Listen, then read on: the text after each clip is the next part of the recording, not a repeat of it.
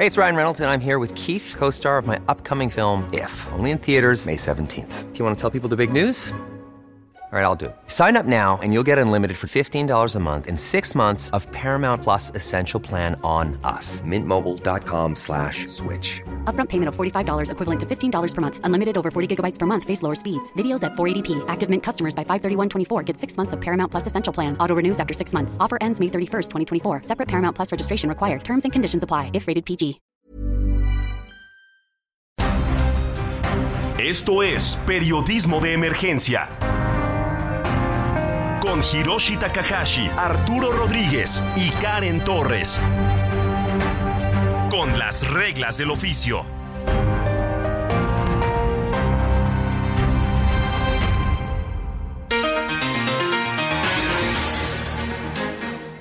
Muy buenos días, sean bienvenidos y bienvenidas a Periodismo de Emergencia. Son las 10 de la mañana con 4 minutos tiempo del centro de México, desde donde estamos transmitiendo eh, de las instalaciones del Heraldo Media Group como todos los fines de semana y tengo el gusto de saludar como cada sábado y domingo a Karen Torres. Karen, muy buenos días. Giro, muy buenos días, muy buenos días a nuestra audiencia que nos acompaña en esta mañana. Una quizá fría mañana para los días calurosos que habíamos tenido, ¿no, Giro? Un poco de bochorno y además pues cerrando la semana con un tráfico increíble acá en la Ciudad de México, muchísimo tráfico, no sé cuál fue tu experiencia de lunes a viernes, Karen, pero ha sido una semana que parece ahora sí de regreso a clases. Parece una semana muy movida y el tráfico sin duda pues a todos nos dejó parados en las calles de la ciudad. También giro una semana, un fin de semana intenso. Tenemos información importantísima en materia electoral, judicial y por supuesto legislativa. ¿Qué destacarías de esta semana, Karen? Pues avances, avances, muchos resultados, muchas dudas. Eh, de pronto, pues en esta eh, desaparición de algunos organismos muy debatidos, como siempre, también las participaciones de nuestro presidente desde esas mañaneras que llevan años eh, pues sucediendo. Y el rompimiento con la Suprema Corte de Justicia de la Nación, ya sin darle vueltas, el presidente prohibiendo que los miembros de su equipo, de su gabinete, hablen, tengan comunicación con los ministros. Qué raro, ¿no? Rarísimo. Habría que eh, poner al aire la pregunta a casi un año de que concluya, eh, pues bueno, este, este proyecto presidencial, cómo han sido los avances, los retrocesos y qué se espera para que será el termómetro precisamente, ¿no? las elecciones de Coahuila y Estado de México el termómetro para la presidencia de los próximos años. Mientras tanto, Karen, un informe del Centro Mexicano de Derecho Ambiental del SEMDA revela un incremento en los casos de agresiones a defensores del medio ambiente. Esto en México aumentaron 82% del 2021 al 2022, año que registró 197 ataques. Estas noticias en las redacciones de este país estamos acostumbrados a darlas, pero por lo general no pasa nada, siempre estamos hablando del récord de agresiones contra ambientalistas, de asesinatos de ambientalistas y se queda toda esa información muchas veces perdida, no solamente en este sexenio de la cuarta transformación, ha sucedido en sexenios anteriores y esa información que parece que no trasciende más allá de eh, el ruido que puede generar localmente y ahí queda. Está en la línea Erika Valencia, activista medioambiental, para platicarnos más acerca de estos casos y los estados más agresiones de ambientalistas. Erika, muy buenos días. Hola, muy buenos días. Muchísimas gracias por la por la invitación a estar hoy aquí con ustedes, precisamente hoy, 22 de abril, el Día de la Tierra. 22 de abril, Día de la Tierra, y un día en el que parece que hablar de a lo mejor las botellitas de agua, a lo mejor hablar de tirar basura o de no contaminar o comparte un auto eléctrico, pesa más que esa información que nos habla de las personas que en comunidades alejadas están defendiendo la tala de árboles, la quema de bosques, eh, la, el tráfico de especies, en un país en donde estas noticias son constantes y parece que no se hace nada, Erika. Y pues pareciera que realmente el trabajar con la tierra siempre es un trabajo eh, romántico, eh, un trabajo filantrópico, ¿no? O sea, una, digamos que el estarnos sumando a, una, a una causa que realmente beneficia a la casa de todos, al, pues al hogar en el que habitamos todos los días y que, eh, pues tener derecho y acceso a, agua limpia, a, aire limpio, a, a, cierta cantidad de metros cuadrados de áreas verdes por habitantes debería de ser pues justo un, un, un, privilegio que todos deberíamos de que todos deberíamos de estar notando y precisamente como lo comentas eh, realmente ser una un, un activista en el tema ambiental se vuelve se vuelve se vuelve un riesgo no que incluso bueno a nosotros nos ha tocado vivir desde el frente que nosotros llevamos acá en la Ciudad de México eh, en, en, el rescate y conservación de las áreas verdes, específicamente las barrancas, áreas verdes urbanas, eh, y pues que justo comparto comparto este, eh, pues no nada más este temor, sino esta lucha cotidiana que llevamos a cabo, eh, pues precisamente por conservar estas áreas y que, y que como bien dices es bueno, no nada más eso es una lucha para muchos, sino que para muchos otros ha representado incluso pues un, una amenaza, una amenaza de vida eh, cotidiana. Erika Valencia, agradecemos muchísimo que nos acompañes en esta mañana de sábado. Además de ser activista medioambiental, eres consultora especializada de desarrollo sostenible corporativo. Sabemos que tienes muchos proyectos eh, eh, actuales trabajando a favor eh, pues de la Tierra, del planeta y sin duda sabemos que todos los días se enfrentan retos en que quizá también la vida tuya y de muchos más activistas ambientalistas se pone en riesgo toda vez que cada año se pierden 10 millones de hectáreas en los bosques. Hay resistencias de parte de estos grupos criminales, eh, pues por esta desaparición forzada eh, de pronto de la tala clandestina. ¿Y cuál podría ser tu experiencia desde el escenario sociedad civil para enfrentar pues estas dinámicas que contraponen y hacen evidente el desgaste, pues no solo de medio ambiente, sino la crisis que hay en México respecto a la pérdida de vidas humanas en activistas? Pues nuestra experiencia desde este lado básicamente, eh, digamos que más, que hacia nosotros ha sido el continuamente el eh, estar restaurando todas estas áreas verdes urbanas. Eh, como comentas, nosotros trabajamos mucho a nivel multisectorial, sumando a todas las a todas las áreas pues de la de la sociedad a formar parte de la restauración y de las manos a la tierra en distintas zonas y eh, en nuestro caso lo que hemos experimentado son eh, más que talas, incendios provocados en todas las áreas que nosotros hemos estado restaurando. Em, lamentablemente sí es un tema que sucede no nada más en cuanto a tala de árboles, sino en los distintos ecosistemas en los que se en los que se realizan actividades de conservación. Eh, precisamente esta semana estuvimos en Quintana Roo también en, proyectos de restauración y conservación de playas de playas tortugueras eh, y, también hablábamos con los distintos sectores de ONGs y de, eh, de gobiernos estatales, em, pues locales, eh, en donde precisamente, pues justo nos, nos, comentan el, o sea, nos, nos comentan pues en todas estas zonas el, el, el desgaste, la lucha y, y pues también el, el como comentan las, las, las que se que se viven en el día a día para poder mantener el rescate y la conservación de de todas estas distintas áreas, que es algo lamentable, sobre todo porque, pues, como comentaba ayer, vivimos en un país megadiverso, que quiere decir que albergamos gran parte de la biodiversidad de todo el planeta. Eh, o sea, tenemos una riqueza cultural, natural, eh, inigualable, y, y, pues que es, es, una pena que podamos estarla eh, conservando conservando como con, con ese eh, con ese apoyo multisectorial que muchas veces se esperaría. Gracias al greenwashing de las empresas se ha logrado meter en la cabeza de muchos mexicanos y muchos habitantes de este planeta que de pronto pues comer tortuga es malo, ¿no? Están por ahí estos eh, refugios de las tortugas, están los hoteles eh, all inclusive en todo el país. Eh, el asunto de los popotes, ¿no? El asunto del plástico, muchos asuntos que se han metido como un buen formato de greenwashing para las compañías. Más allá de eso, ¿qué sería bueno tener en la cabeza en este momento como mexicanos para tratar de ayudar a proteger la tierra? Pues yo siempre digo que, ah, bueno, aunque, aunque siempre decimos que el Día de la Tierra debería de ser todos los días, creo que este mes específicamente nos hace pensar todos los días en el Día de la Tierra, específicamente hoy, y aprovechar el día de hoy para poder justo reflexionar en cuáles son esas principales acciones que podemos llevar a cabo y precisamente, como dices, esto, este tema del greenwashing es algo que, que ahorita escuchamos mucho y más allá de greenwashing, eh, creo que precisamente el, el, el tema ambiental y el tema de la sustentabilidad esté de moda ahorita eh, es una es un gran pretexto para para empezarlo a cuestionar, para empezarlo a reflexionar y para que esta moda se pueda convertir en un estilo de vida y en un cambio de hábitos. No muchas veces nos preguntan cómo va a ayudar el que 20 personas, 30 personas, 100 personas vayan a limpiar un río, vayan a limpiar en el caso de esta semana una playa tortuguera, en el caso de hoy eh, dos de los últimos ríos sin entubar en la Ciudad de México,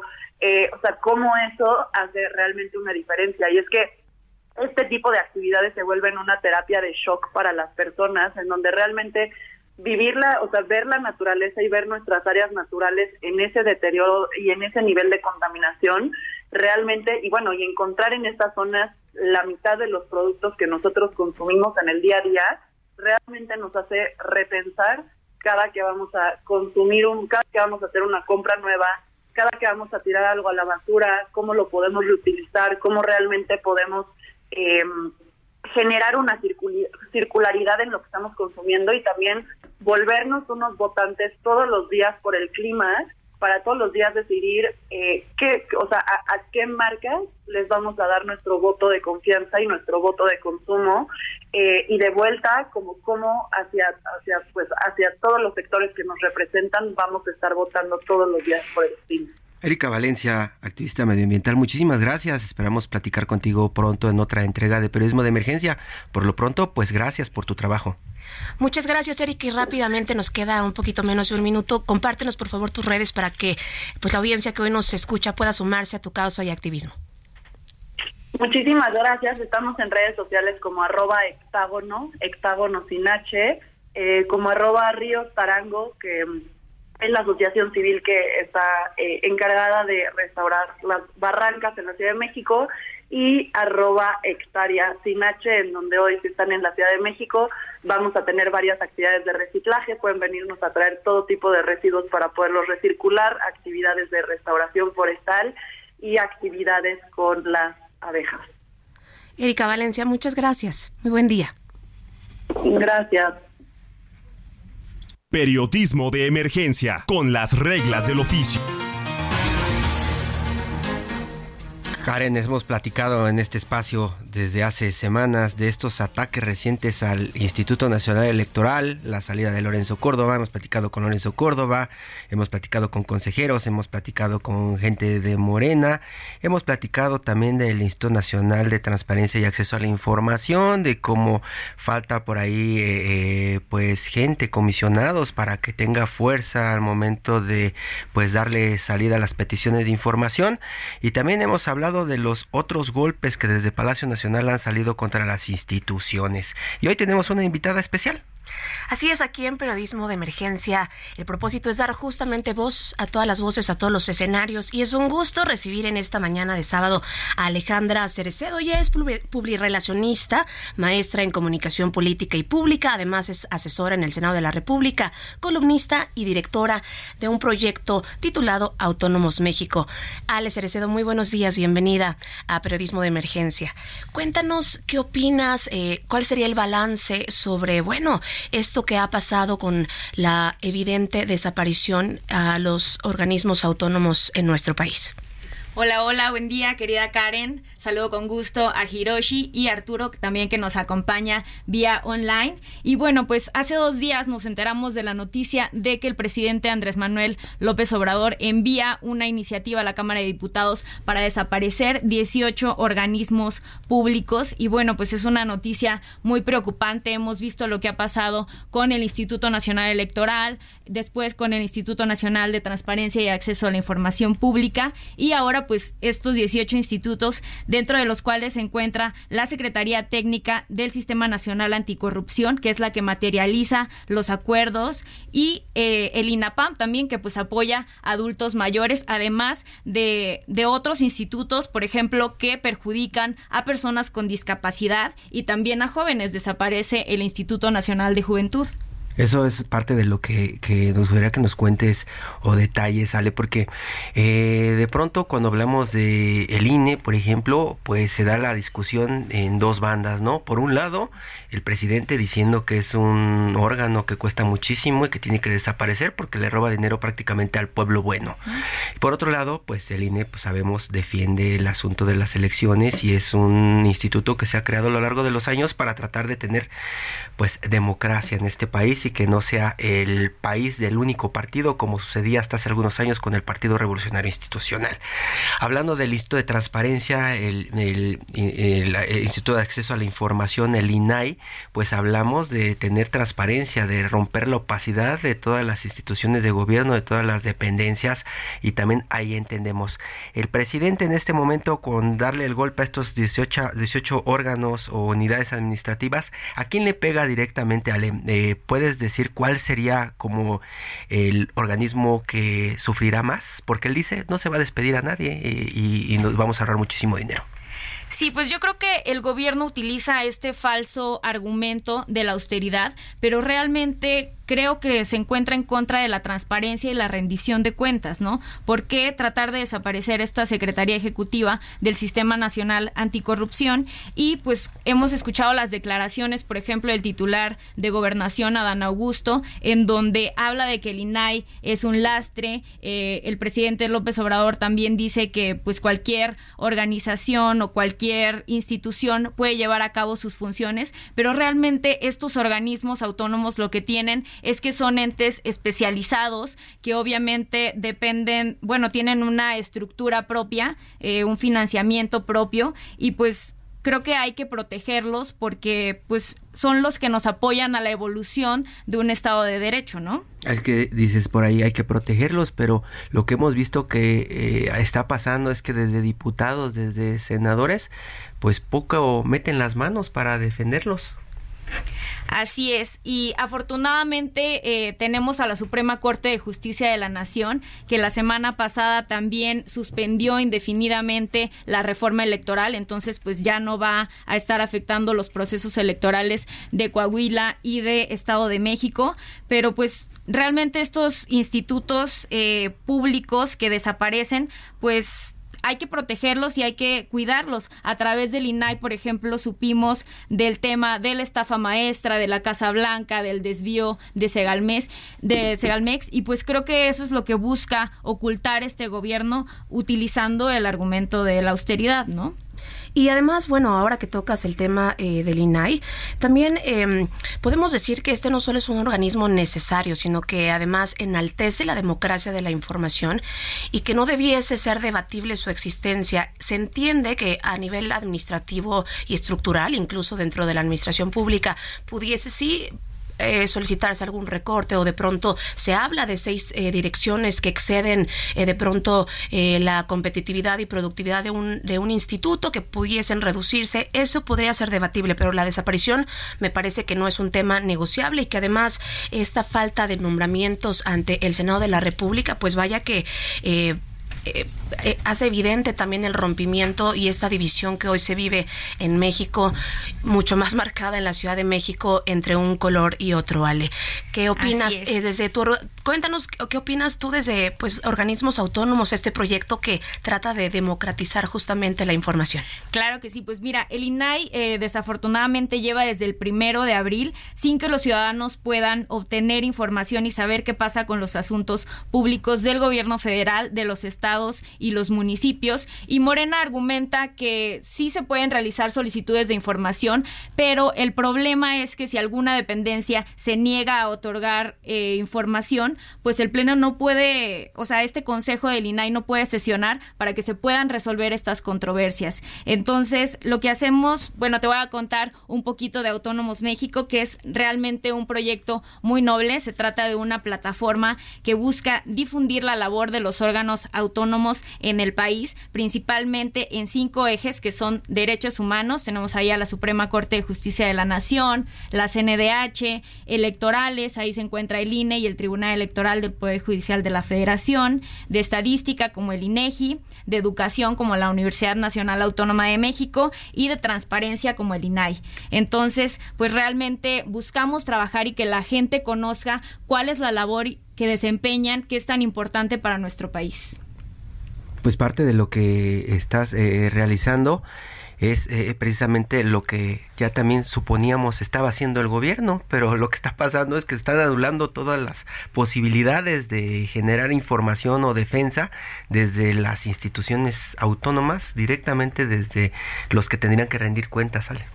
Sí, pues la importancia de estos órganos autónomos es que no se subordinan o no dependen de alguno de los tres poderes como ejecutivo, legislativo y judicial, sino que se crean a partir de la Constitución. Entonces, pues tienen autonomía propia, eh, autonomía orgánica, administrativa, financiera, normativa y de funcionamiento. Entonces, y sobre todo, lo más importante es que son especializados cada uno en su área y que no se pueden sustituir por alguna otra organización. Por ejemplo, él decía que las funciones del, del INAI las podría absorber eh, la Auditoría Superior de la Federación. Superior de la Federación. y pues no trabaja así, no tienen una cosa que ver con otra. Exactamente. ¿No? Pues es un escenario eh, complejo, eh, qué importante eh, que desde sociedad civil se haga pues también evidente estos estos temas. Creo que es muy importante que la sociedad esté informada y que esté por supuesto también enterada de estas posibles desapariciones que podrían eh, sí evidenciar eh, la democratización de la información con esta, pues bueno, ya la mencionábamos, pues bueno, propuesta de la desaparición de 18 órganos Pues, autónomos. Ale, ya seguiremos platicando del trabajo que están realizando con los autónomos y pues también seguramente continuaremos dando información de esta anulación de lo que está pasando desde Palacio Nacional con estos organismos. Así es, pues hay que seguir insistiendo y seguir insistiendo, eh, trabajando por estos órganos autónomos para que sigan funcionando, obviamente, y no nos dejen ante ideales partido y partidocracias. Entonces, pues obviamente vamos a seguir por ahí trabajando en ello. Alejandra Cerecedo, muchísimas gracias. No le cambie, continuamos en periodismo de emergencia.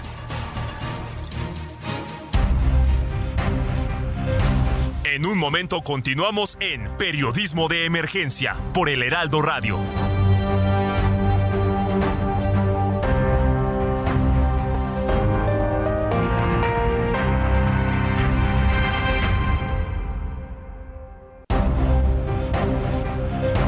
Regresamos a Periodismo de Emergencia con las reglas del oficio.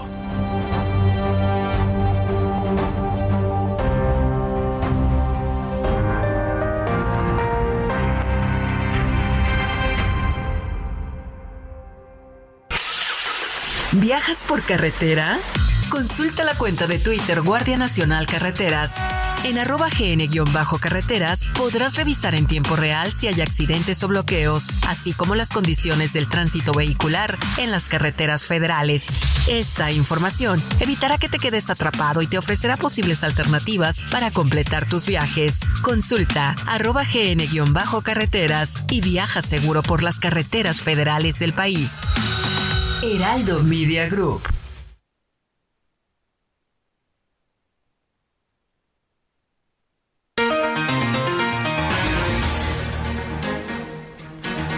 Desde la mañana con 31 minutos continuamos en periodismo de emergencia en este sábado 22 de abril del 2023. Y ayer, Karen, ayer 21 de abril se cumplió un año de la localización sin vida de Devani Susana Escobar Basaldúa. Y sus padres exigen a la Fiscalía General de la República, al presidente Andrés Manuel López Obrador y a todos los funcionarios que prometieron justicia justicia todavía a un año de que esto pues prácticamente conmocionó la opinión pública nacional. Está en la línea Karen Mario Escobar, padre de Devani Escobar. Don Mario, muy buenos días. ¿Qué tal? Buenos días. Karen, buenos días. ¿Ya se hizo justicia, don Mario? No, no se ha hecho justicia y bueno, precisamente como comentan ustedes, este, el día de ayer, este, nosotros, este, convocamos a una Planning for your next trip? Elevate your travel style with Quince. Quince has all the jet setting essentials you'll want for your next getaway, like European linen, premium luggage options, buttery soft Italian leather bags, and so much more. And is all priced at 50 to 80% less than similar brands. Plus, Quince only works with factories that use safe and ethical manufacturing practices. Pack your bags with high-quality essentials you'll be wearing for vacations to come with Quince. Go to quince.com slash pack for free shipping and 365-day returns. Marcha, en donde, bueno, tuvimos la respuesta de mucha gente y, bueno, más allá de Devan y también por todas las desaparecidas este, o feminicidios que, han existido aquí en Nuevo León con toda la incompetencia de las fiscalías locales y con la tranquilidad de la Fiscalía General de la República que parece que no pasa nada cuando, como comentas tú, muchos funcionarios este, se acercaron con nosotros y este y prometieron, nos dieron su palabra, como el presidente Andrés Manuel López Obrador nos dio su palabra de que esto se iba a resolver y bueno, como siempre yo les he dicho a ustedes, para mí es súper importante la palabra de un hombre que un documento pero bueno, aquí lamentablemente todo, todo, todo lo tenemos que demostrar con documentos. Don Mario, mientras tanto, ¿cómo hace como padre para contener la rabia que esto puede provocarle? Pues con mucha resiliencia, con este aprendiendo a vivir sin Devani, que digo, caray, este para nosotros es como si ayer hubiera salido de la casa y, y bueno, este seguimos esperando que regrese. Sabemos que no es así porque de alguna manera Afortunadamente, gracias a la presión mediática, tenemos el cuerpo y tenemos donde ir a llevarle una rosa, pero muy difícil, muy difícil, porque de alguna manera, este, pues, eh, y giraba en torno a todo nuestro, este, pues nuestra situación y ella era el centro de atención de la familia. Eh, señor Mario, muchas gracias por pues acompañarnos en esta mañana. Eh, no hay palabras, eh, también nos sumamos como periodistas desde este proyecto, pues para dar voz a esto que pareciera pues un caso olvidado, qué doloso porque es de Bani, pero es Perla, pero es Daniela, pero es Paulina y miles de jóvenes que siguen desapareciendo todos los días en nuestro país. Diez mujeres son asesinadas. Lamentablemente, un gobierno eh, fallido en el tema pues de estos eh, feminicidios. De Bani es un caso pues que sí conmocionó a México y pareciera que por haber sido tan pues eh, tan viral podría haber tenido resultado de hallazgos ante la fiscalía. Sabemos que ex, empleados del motel Nueva Castilla ocultaron videos. Cuál es el mensaje que podría dar al gobierno de Nuevo León a su gobernador ante pues este evidente olvido de este caso el mensaje es como se lo dije a la Fiscalía General de la República, como se lo dije el día de ayer, como se lo dije a Samuel, como se lo he dicho mucha gente. El mensaje es que esto se va a resolver si la Fiscalía General de la República tiene los pantalones para sacar todo el mugrero y la basura que existe en la Fiscalía local. Y que la Fiscalía local hay mucho que esconde por decirte una palabra, toda una red de corrupción, no de ahorita, de 10, de 15 a 20 años.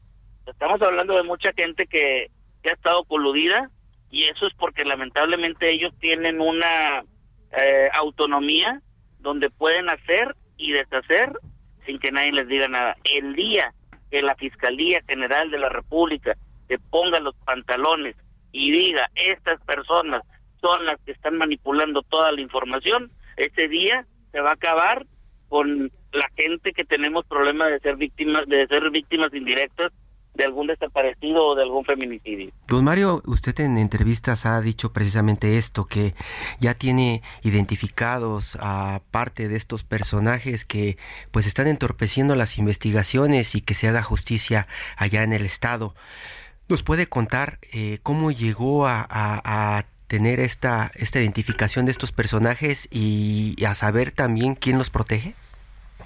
Sí, bueno, eh, es en, base, es en base a todo lo que empíricamente nosotros hemos aprendido, porque nosotros como ciudadanos no estamos preparados, no sabemos que existía una fiscalía y todo lo que vimos, todo lo que vivimos dentro de la fiscalía, todo lo que nos enteramos con, con gente que se nos acerca, gente de ahí mismo de adentro de la fiscalía y nos dice todo el mugrero que se están manejando, este y, y les, a los mentados gatos este así hay una una palabra que les dicen a, un grupo de de funcionarios que están dentro de la fiscalía son los que les mandan el mensaje a los periodistas o sea es una red de corrupción que, tu, que estuvimos investigando yo por mi parte digo este mi esposa pues como mujer yo trato de dejarme un poquito más al lado pero siempre ha estado conmigo apoyándonos en todo este pero pues así o sea metiéndonos a la boca del lobo y son, son, son, son funcionarios que les gusta pedir dinero, son gente del crimen organizado,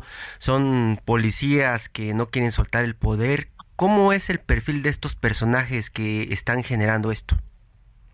Son gente que está coludida con la corrupción y que la Fiscalía General de la República tiene en sus manos poder este cambiar el destino de Nuevo León y del país. Y, eso no nada más en la Fiscalía de Nuevo León, en todas las fiscalías, en todas las fiscalías este, que, que hay dentro de la República Mexicana, porque Nuevo León no es la única este, que carece de esta situación. Imagino que como pasa en el caso de las madres buscadoras, don Mario, usted también está dispuesto a que llegue esto hasta donde tope, ¿cierto? Sin miedo a nada. Cierto, sin miedo a nada y hasta las últimas consecuencias. O sea, digo, caray, ¿qué me pueden hacer? Si ya me quitaron lo que más quería, lo que más amaba. Y es el mismo mensaje de mi esposa. Estamos cerca y la Fiscalía General de la República tiene la oportunidad de cambiar el destino de Nuevo León y del país, porque Nuevo León es poderoso en ese sentido. Entonces, este es el llamado al presidente de la República. Ya sabemos, ya saben Ahora le toca a la Fiscalía General de la República hacer su trabajo. Si quieren cambiar esto, yo me pongo por delante. Don Mario, y también sabemos que muchas veces estos asuntos eh, se resuelven con dinero. ¿Le ha pasado esto que ha tenido necesidad de conseguir dinero para seguir con estas investigaciones en busca de justicia? No, afortunadamente no, no, este, no hemos ocupado dinero porque bueno, nosotros estamos este con la oportunidad de que mucha gente no tiene de que abogados estén coadyuvando contigo abogados estemos trabajando en conjunto ahora le tocó a la a la este a la comisión ejecutiva de atención a víctimas y nosotros estamos aprovechando el recurso. Lamentablemente este sea quien sea mucha gente no tiene esa oportunidad digo hay que decirlo con las palabras que son. Entonces este gracias a ellos este de alguna manera también nos hemos este, enterado de muchas cosas y de cómo se manejan las fiscalías. Don Mario también habla de esta marcha que, que, realizaron a un año de que localizaron eh, sin vida de Bani. Eh, ¿Ha cambiado algo más, además de tener eh, mayor protección usted, su familia allá en el Estado, o prácticamente se disuelve todo el apoyo con el paso del tiempo? No, no, no, el apoyo lo seguimos teniendo, digo, eh, nosotros nunca habíamos este, convocado a, una marcha, eh, fue en, una, un horario anormal, en la tarde, entonces en un día de trabajo laboral, este, pero con la gente, poquita, mucha gente que, que, el día de ayer participó, pues creo que sí hubo una repercusión, los, eh, muchos de los este, que iban en, en, este, en los carros cuando paramos algunas vialidades nos este nos saludaban y nos daban su empatía y nos daban todo su, apoyo otros sabemos que a lo mejor traían prisa por alguna situación pero lamentablemente tuvimos que recurrir a esto y que como quieran nos dan su empatía pero sabemos que mucha gente también este pues tiene una necesidad verdad yo me puedo puedo poner en el lugar de ellos. Este pero bueno esto es para para abrirle los ojos que el mundo sepa que todas las Devanis que salgan a divertirse regresen y que el mundo sepa que hay corrupción aquí en Nuevo León, que el mundo sepa que no nos vamos a callar, porque esto, como tú lo dices, no es una cosa local, es una cosa internacional. Así es, Mario. Tenemos que aprovechar esta oportunidad como la que me están dando ustedes ahorita y, que llegue hasta, hasta los últimos oídos que, que debe de llegar. Don Mario, eh, ayer decíamos 21 de abril se cumple este año de haber encontrado sin vida a su hija de, eh, de Dani Escobar sabemos que la audiencia, un juez de control vinculó a proceso eh, pues a dos personas que han tenido que supuestamente sí, eh, presuntamente firmar sin la posibilidad de salir del Estado. ¿En qué va el proceso judicial ante la Fiscalía eh, que nos pudiese compartir para la gente pues esté también enterada de cuáles han sido los límites o no en este, en este proceso? ¿En qué va y qué sigue para este proceso? Claro, eh, los abogados se dedican a pedir puras prórrogas y no aportan ninguna evidencia para poder este eh, que el proceso no les lleve alguna imputación este o, algún dictamen del juez. Pidieron otra vez, se ampararon a los últimos tres meses que les quedaban, este sin aportar ninguna prueba de que pues este estas personas eh, cometieron una falsedad de información y declaración declaraciones que encubrimiento de declaración. Entonces ellas no han hablado en ningún en, ninguna de las entrevistas. Ellas se han mantenido nada más para presentarte con con su nombre Yuri N y este Ana Luisa N presentan su credencial de lector, pero ellas ah, como yo veo este en ese sentido eh, ellas este las van a, las deben de vincular a, a este alguna situación jurídica legal donde puede ser de uno a, a cinco años según lo determine el juez porque los abogados se han dedicado nada más a solicitar prórrogas y a no meter ni ni este ni, ni aportar ninguna prueba este que de alguna manera los pudiera ayudar. ¿Hay algún plazo? Perdón, ¿hay algún plazo para que para esta investigación? Sí, julio. Okay. En el mes de julio, porque fuimos en el mes de abril, donde ellos habían pedido primero en enero, tres, tres meses, era febrero, marzo y abril. Ahora piden otros los otros tres meses que les corresponden que tienen derechos según lo marca la ley, entonces es abril, mayo, junio y julio. En julio ya eh, y el juez se los hizo saber, les dijo, son los últimos tres meses que tienen para aportar elementos o pruebas para que de alguna manera no las vinculen este, a, alguna situación de proceso. Don Mario, ¿qué más puede hacer para encontrar justicia? Ya por lo que nos cuenta y por lo que hemos leído y por las entrevistas que hemos escuchado y las veces que hemos platicado con usted, Usted está haciendo todo lo posible por encontrar justicia, pero pues ya va un año. ¿Qué más puede hacer en este momento para no desesperarse, no? Dentro de esto, como padre, yo se lo digo, ¿no? Yo estaría vuelto loco todavía en este momento tratando de encontrar quién me la pagara.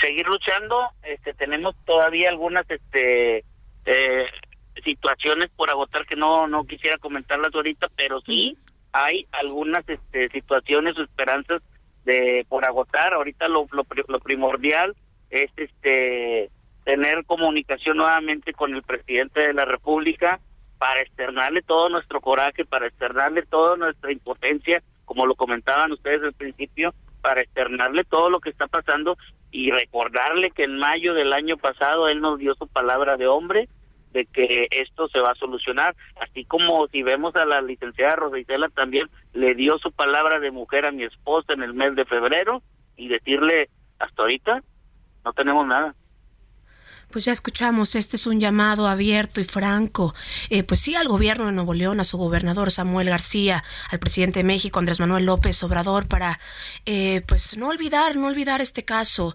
que es doloso a casi un año ya, 21 de abril ayer, de del año que se cumple de la muerte de Devani García. Hoy en, en esta mañana nos acompaña pues su papá, Mario Escobar Hiroshi. Sí, don Mario, muchísimas gracias. Ya seguiremos eh, platicando en otra entrega y ojalá encuentre justicia pronto y, y pues siga resistiendo, siga resistiendo, don Mario. Gracias a ustedes por la oportunidad y un abrazo a todo su, auditorio. Muchas buenos días. Buenos días, don Mario. Todo menos fútbol. Y soy barrendero me gusta limpiar y hago con la escoba lo que yo quiero. Y soy barrendero, quiero a mi ciudad y salgo a pulirla con todo esmero. A 30 años del fallecimiento de Mario Moreno Cantinflas, se construye ya su museo en la colonia Roma. Ya estará muy pronto abriendo las puertas al público. Se espera que en julio esté listo. Está en la línea Tita Barbés, viuda de don Mario Moreno. Doña Tita, muy buenos días. ¿Qué tal? Buenos días. Saludo en la cabina, si no estoy equivocada, a Hiroshi, a Karen, a Arturo. a su auditorio. Muchísimas Buen día. gracias, Buen doña día. Tita. Mu- mu- mu- muchas gracias por tomar la llamada. Platíquenos, por favor, de esta pues celebración que se hace a don Mario Moreno a partir de la apertura de este museo y qué vamos a encontrar cuando abran las puertas. Muchísimas gracias, al contrario, gracias a ustedes por permitirme contarles esto. Perdón, estoy súper ronca. Eh, como principio les voy a decir que hay un pequeño error. No abrimos las puertas para funcionamiento, para que visiten el museo en junio. Inauguramos, vamos a dar por inaugurada una parte importantísima de la obra. Y les voy a explicar por qué, queridos. Porque como todos sabemos, bueno, y está en manos ahorita de arquitectos, ¿no? Una remodelación muy importante. Es un edificio que cuenta con más de 2.000 metros y porque de verdad que si fuera de 200 metros, pues arremangamos, ¿no? Y pintamos todos. Pero 2.000 metros es una obra bastante considerable. Entonces, no, no se inaugura para operaciones en junio. En junio vamos a dar un banderazo de la parte que es más importante, que será pues museografía, ¿no? Este, instalando seguramente la primer pieza, que es la más eh, icónica que tenemos, perdón, que es la de su traje original de 1936. Entonces, no nos se inaugura para funciones. Estoy absolutamente y profundamente agradecida con el gobierno federal, y esto va sin orden, ¿eh? por cierto, el gobierno federal que nos otorga esta propiedad para usufructo por 30 años. No nos la regala, no nos la escritura, pero nos permite exponer esto por 30 años a la alcaldía que sin, eh, sin el apoyo de la alcaldía no podríamos y a un equipo maravilloso que tengo por este por este lado que pues abarca a Paul Sarquín, este a Beto Mojica, a Carlos Cordera, tenemos un equipazazazazo y lo hemos logrado. Después de muchos años tenemos 1500 piezas en existencia este, bueno, en existencia no, que hemos resguardado por muchos años, que van desde su ropa, es que como lo digo, no hay de otra, su ropa íntima, ¿no? su colección de lentes, este, su traje del barrendero, su, la sotana del padrecito, el traje original, como te dije, de 1936, que es el típico del, del peladito, porque así se le llama, sus zapatos, este parte taurina, muebles, tenemos de todo, cuadros, colección de fotografía de autor, este, tampoco exponemos 1500 piezas porque pues entonces ya una vez que fuiste, además de que sería muy aburrido, 1500 piezas ya pues ya las viste, ya no vuelven, vamos a ir cambiando la exposición, vamos a tener eh, el, eh, este, la Secretaría de Turismo, el secretario Miguel Torruco mencionó en la feria de turismo que este hace un par de semanas que sería el museo más moderno de México y estoy segura que también hemos tenido muchísimo apoyo de del licenciado Miguel Torruco, pero apenas, muchísimo. apenas, apenas, apenas comenzará entonces en junio o julio, pues la, el arreglo, ¿no? De, de, esta exposición, como la curaduría de lo que van a exponer de, de Cantinflas, ¿cierto? Sí, la obra este, en una gran parte ya estará terminada. Dígame, una... dígame, dígame, eh, por favor, a ver si nos puede compartir, ¿cuáles eran los objetos más preciados por don Cantinflas? ¿Qué, qué era, qué era lo que, que, quería más don Mario Moreno en algún momento? ¿Relojes, como usted dice, eh, ropa interior, este, puros, este, armazones? ¿Qué era lo que, creo que lo que más eh, guardaba con cariño? Él era una persona muy desprendida, sumamente desprendida. Yo lo conocí en los 80. Uh -huh. Tampoco es como que me haya yo dado eh, ni siquiera la tarea porque yo tenía 15 años uh -huh. cuando lo conocí, era una niña. Uh -huh. No dimensionaba la magnitud del personaje que era. Para mí, pues era el papá de mi novio y el que me interesaba era mi novio, ¿no? No me percataba de ello. Sin embargo, sus mejores amigos eh, su, su grupo de amigos, pues mis tíos, ¿no? Uh -huh. Este, por eso fue que yo conocí y yo ingresé a esa familia. Y él era súper desprendido. Él siempre dijo que su mejor trofeo era su hijo. Uh -huh. No tenía apego, material, a un reloj, a un es que siempre que vemos vemos las imágenes, las películas de él, como dices, es como peladito, y luego vemos las imágenes que sacan de él viajando o en autos o con su taco de billar en la mano, pues ve uno este eh, relojes, ve armazones, ve, ve que eh, a, un, a un Mario Moreno muy elegante. Pues era una persona que vestía súper bien, tenía muy buenos departamentos fuera de México, en Estados Unidos. Le gustaba mucho viajar este, hay una anécdota muy, muy bonita que, que me da muchísimo gusto contar, me, me parece que cae muy en gracia contar, que cuando se juntaba con sus amigos y, y sus amigos, muchos eran de la colonia libanesa, este, incluido don Jacobo Zabludowski, este, Pepe Guindi, grandes, grandes amigos se juntaban a comer y le traían unas botellas de estas de los X de dólares, ¿no? Era lo mismo si traían Petrus o traían, este, ¿no? Y él voltea y decía, no, no, no, no, no, no, no, a mí tráigame mi Chateau Maguey. Era cualquier tequila. Entonces, este, básicamente él bautizaba su botella de tequila como un Chateau Maguey en vez de un Chateau Lafitte o algo así tan elegante, ¿no? Este, claro que aprendió y disfrutó muchísimo sus viajes y su dinero, el dinero que él trabajó más que honradamente, ¿no? Disfrutó, claro, por supuesto, tener sus dos globos de oro, ser el primer latino con un, y obviamente mexicano, con un globo de oro, el primer mexicano que tuvo un globo de oro, este, pero siempre lo dijo verbalmente y hay videos que su mejor trofeo era su hijo. Su hijo. Doña Tita, pues sí, hay la información del Chaplin de Latinoamérica, un, un famoso del, del, de la época del oro del cine mexicano y considerado, sí, hay que decirlo, uno de los más grandes comediantes de la historia de nuestro país. Así es, Karen, así es, orgullosamente. Y yo nada más quisiera agregar que eh, pese a todo lo que en su momento, cuando Mario Arturo, o sea, su hijo, mi marido, murió hace casi seis años, este, la dinámica mía era, era un compromiso, un compromiso bonito con Mario Arturo y con don Mario, eh, de que estas piezas le corresponden al pueblo de México.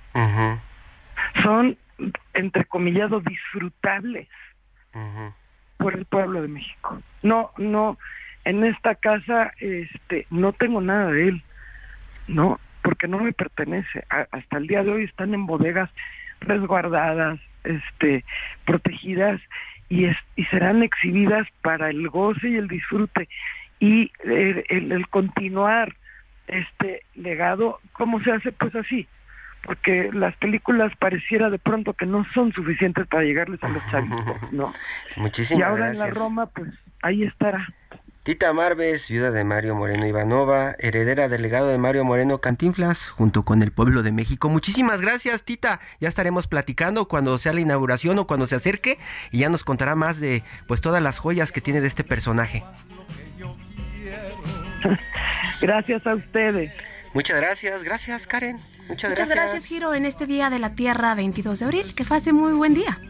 Soy barrendero, recorro calles, barrios, colonias, paso limpieza, aunque haya veces que los olores... Hasta aquí, periodismo de emergencia.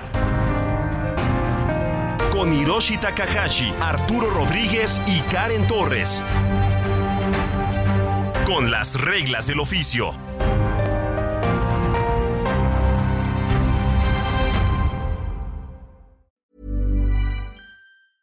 Hey, it's Paige DeSorbo from Giggly Squad. High quality fashion without the price tag. Say hello to Quince.